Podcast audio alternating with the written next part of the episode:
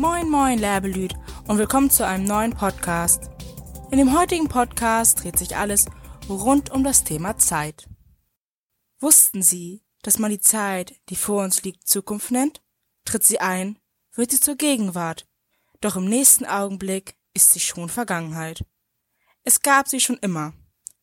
Aber die Menschen haben Messinstrumente erfunden, um die Zeit in Stunden, Tage und Jahre einzuteilen.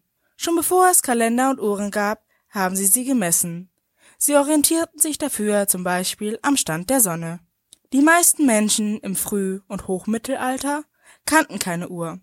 Und den Lauf der Zeit nahmen sie grundlegend anders wahr als wir heute. Die Zeit war vor allem der naturgegebene Übergang von Tag und Nacht sowie der Wechsel der Jahreszeiten. Die Menschen erlebten die Zeit nicht als etwas Voranschreitendes, sondern betrachten sie als einen ewigen Kreislauf. Zweimal im Jahr wird in der Europäischen Union die Zeit umgestellt. Der ursprüngliche Grund für die Zeitumstellung war die Annahme, dass durch die Einführung der Sommer- und Winterzeit Tageslicht besser genutzt und Energie gespart werden kann. Erste Überlegungen zur Zeitumstellung stellte Benjamin Franklin, einer der Grundväter der USA, in seinem Brief Die Kosten des Lichts im Jahre 1784 an Franklin kritisierte auf humoristische Weise den hohen Verbrauch an Kerzen und schlug vor, die Menschen bei Sonnenaufgang zu wecken, um das Sonnenlicht besser auszunutzen. In Deutschland wurde die Sommerzeit 1916 unter Kaiser Wilhelm II. eingeführt, bevor sie in der Weimarer Republik wieder abgeschafft wurde. Bis Ende der 30er Jahre blieb es in Deutschland das ganze Jahr über bei der mitteleuropäischen Zeit. Als der Krieg begann, schwenkte Deutschland wieder um. Die gewonnene Stunde an Tageslicht sollte die Arbeitszeit verlängern. Nach Kriegsende gab es allerdings mehrere weitere Wechsel im Umgang mit der Sommerzeit. Als Folge der Ölkrise in den 70er Jahren wurde die Sommerzeit 1980 in Deutschland schließlich und endgültig wieder eingeführt. Neben der Energiekrise waren ein weiterer Grund für die Umstellung, dass bereits viele europäische Länder die regelmäßige Zeitumstellung eingeführt hatten. Seit den 90er Jahren gilt die Sommerzeitregelung europaweit. Millionen Europäer fordern die Abschaffung der Zeitumstellung. Die EU-Kommission will reagieren. Kanzlerin Merkel stimmt zu. Im März eine Stunde vor, im Oktober eine Stunde zurück. Seit Jahrzehnten wird in der Europäischen Union zweimal im Jahr die Zeit umgestellt. Doch nun scheint das Ende dieser seit Jahren umstrittenen Regelung absehbar. In einer EU-weiten Umfrage hat sich eine überwältigende Mehrheit der Teilnahme für die Abschaffung der Zeitumstellung ausgesprochen. Die Kritiker wollen keine Zeitumstellung, da tatsächlich keine Energie gespart wird. Laut Umweltbundesamt schalten die Deutschen im Sommer zwar wegen der Zeitumstellung abends seltener das Licht an, im Frühjahr und Herbst wird morgens allerdings mehr geheizt. Mediziner sehen zudem Risiken für die Gesundheit.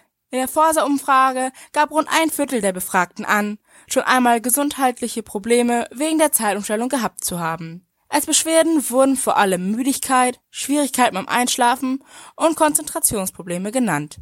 In der Umfrage der EU-Kommission gaben drei Viertel der Teilnehmer an, die Zeitumstellung habe negative Auswirkungen auf ihr Leben.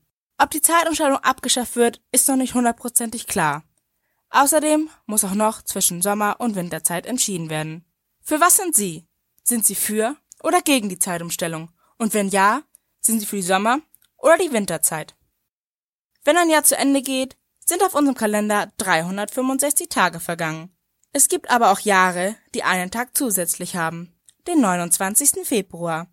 Diese Jahre nennt man Schaltjahre. Aber warum gibt es sie überhaupt? Nun, ein Jahr ist die Zeit, in der die Erde einmal die Sonne umrundet.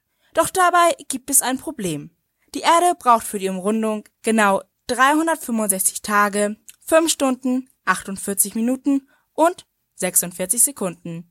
Im Kalender kann ein Jahr aber nur ganze Tage haben. Das Kalenderjahr fängt also knapp 6 Stunden zu früh an. Bei einem Jahr fallen die Stunden gar nicht stark auf. Aber wenn man weiterzählt, kommen jedes Jahr wieder 6 Stunden dazu.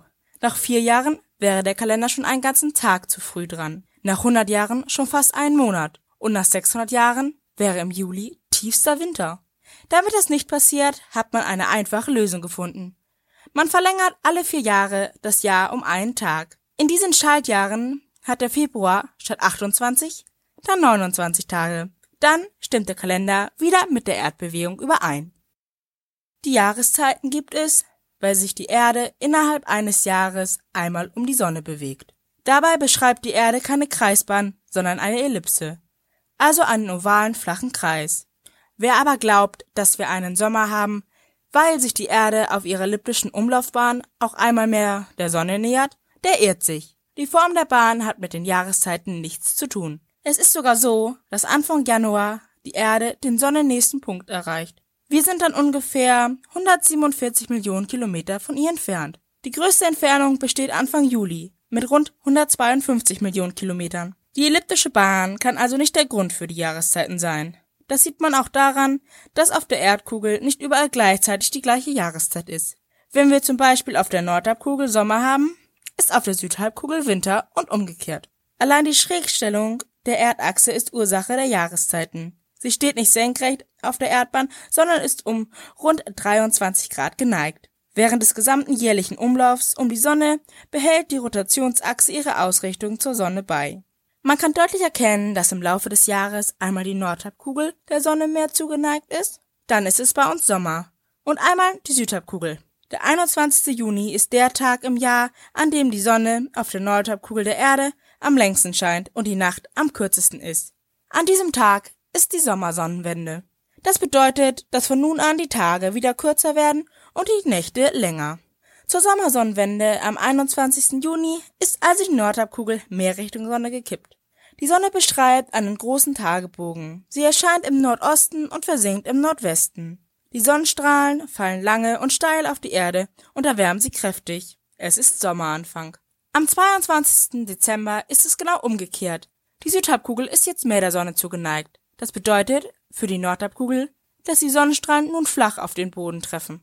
Es ist Winteranfang. Die Sonne steigt im Südosten, beschreibt einen niedrigen Tagebogen und versinkt bereits wieder im Südwesten. Nur zum Frühlingsanfang am 20. oder 21. März und wieder zum Herbstanfang geht die Sonne genau im Osten auf und im Westen unter. Tag und Nacht haben dann in allen Orten auf der Erde die gleiche Länge. Je nachdem, wie lange das letzte Schaltjahr her ist kann die Tag-Nacht-Gleiche auf den 20. oder 21., selten auch auf den 19. März fallen. Auch der Herbstanfang variiert zwischen dem 22. und dem 23. September. Frühlingsanfang ist also genau der Wechselpunkt zwischen Winter und Sommer, Herbstanfang der zwischen Sommer und Winter. Man kann erkennen, dass die Tag-Nacht-Grenze der Erde zu diesen beiden Tagen genau über den Nordpol und Südpol hinweggeht. Die Philosophie der Zeit die Zeit verändert Menschen. Die Zeit verändert Gefühle. Die Zeit verändert Situation. Die Zeit verändert Träume und Gedanken. Aber das Einzige, was sie nicht verändern kann, sind alte, schöne Momente, Erinnerungen und die Vergangenheit. Stress, Termindruck, Hektik. Wir alle rennen gegen die Zeit. Höchste Zeit also, einmal stillzustehen und zu fragen, wogegen wir eigentlich anrennen. Was genau ist Zeit? Eine Frage, an der sich so mancher Philosoph bereits die Zähne ausgebissen hat. Was ist also Zeit? Wenn mich jemand danach fragt, weiß ich es. Wenn ich es aber einem Fremden erklären soll, weiß ich es nicht. Diese berühmten Worte des spätantiken Philosophen Augustinus bringen die Sache auf den Punkt. Wir alle besitzen zwar Uhren, auf denen wir die Zeit ablesen können, doch niemand von uns weiß, was wir da eigentlich ablesen. Augustinus macht kurzen Prozess. Er erklärt die Zeit zu einer bloßen Illusion. Sie sei nämlich zusammengesetzt aus Zukunft, Gegenwart und Vergangenheit. Zeit gäbe es nur, weil die Zukunft zur Gegenwart und die Gegenwart zur Vergangenheit wird. Kurz gesagt, weil die Vergangenheit die Zukunft der Gegenwart ist. Oder anders, das Heute das Gestern von morgen. Oder so in der Art. Nun kommt es aber. Nach Augustinus gibt es weder Zukunft noch Vergangenheit noch Gegenwart. Denn das Zukünftige ist noch nicht. Das Vergangene ist nicht mehr. Und die Gegenwart ist eine bloße Grenze zwischen Zukunft der Begriff Zeit bezeichnet in der Philosophie die vom menschlichen Bewusstsein wahrgenommene Form der Veränderung oder der Abfolge von Ereignissen. Alle reden über Zeit. Überall gibt es Leute, die keine Zeit haben. Dabei hat doch der Tag für alle gleichermaßen 24 Stunden. Das Problem ist aber, dass viele Menschen mit ihnen nicht auskommen. Aus welchen Gründen auch immer. Ein ganz anderes, grundsätzliches Problem ist, dass die den Menschen insgesamt zur Verfügung stehende Zeit individuell ist. Alle Leben sind unterschiedlich lang und niemand weiß, wie lange sein eigenes sein wird. Vor allem um zu sagen, dass sie nicht genug davon haben. Zeit ist Alltagszeit, Lebenszeit und die übergreifende Zeit der Epoche, in der wir uns befinden. So erklärt es der Zeitsoziologe Hartmut Rosa. Seit Albert Einstein wissen wir, dass Zeit relativ ist. Sie ist es auch in unserer eigenen Wahrnehmung. Zeit kann schnell oder langsam vergehen. Wir können dieselbe Zeitspanne als flüchtigen Augenblick erleben oder als gefühlte Ewigkeit. Die Ewigkeitsmomente aber, so scheint es, nehmen in der spätmodernen Gesellschaft des 21. Jahrhunderts stetig ab. Wenn mich jemand fragen würde, was für mich Zeit ist, würde ich ihm Folgendes antworten. Es ist ein Geheimnis, das jeder kennt, weil es ganz alltäglich ist. Sie alle kennen es auch. Ja, es ist die Zeit. Um sie zu messen, gibt es Kalender und Uhren. Aber jeder weiß, dass einem eine einzige Stunde wie eine Ewigkeit vorkommen kann. Oder wie ein Augenblick. Es kommt darauf an, was wir in dieser Stunde erleben. Die Zeit ist das Leben. Und das Leben wohnt im Herzen. Ob Vergangenheit, Gegenwart oder Zukunft. Nun denken Sie auch einmal daran, was für Sie Zeit bedeutet. Und wenn Sie schon einmal dabei sind, denken Sie daran, Zeit ist etwas sehr Kostbares und man sollte sinnvoll mit ihr auskommen. Rennen Sie nicht gegen die Zeit, sondern gehen Sie mit ihr. Das war mein Podcast zum Thema Zeit. Ciao, ciao.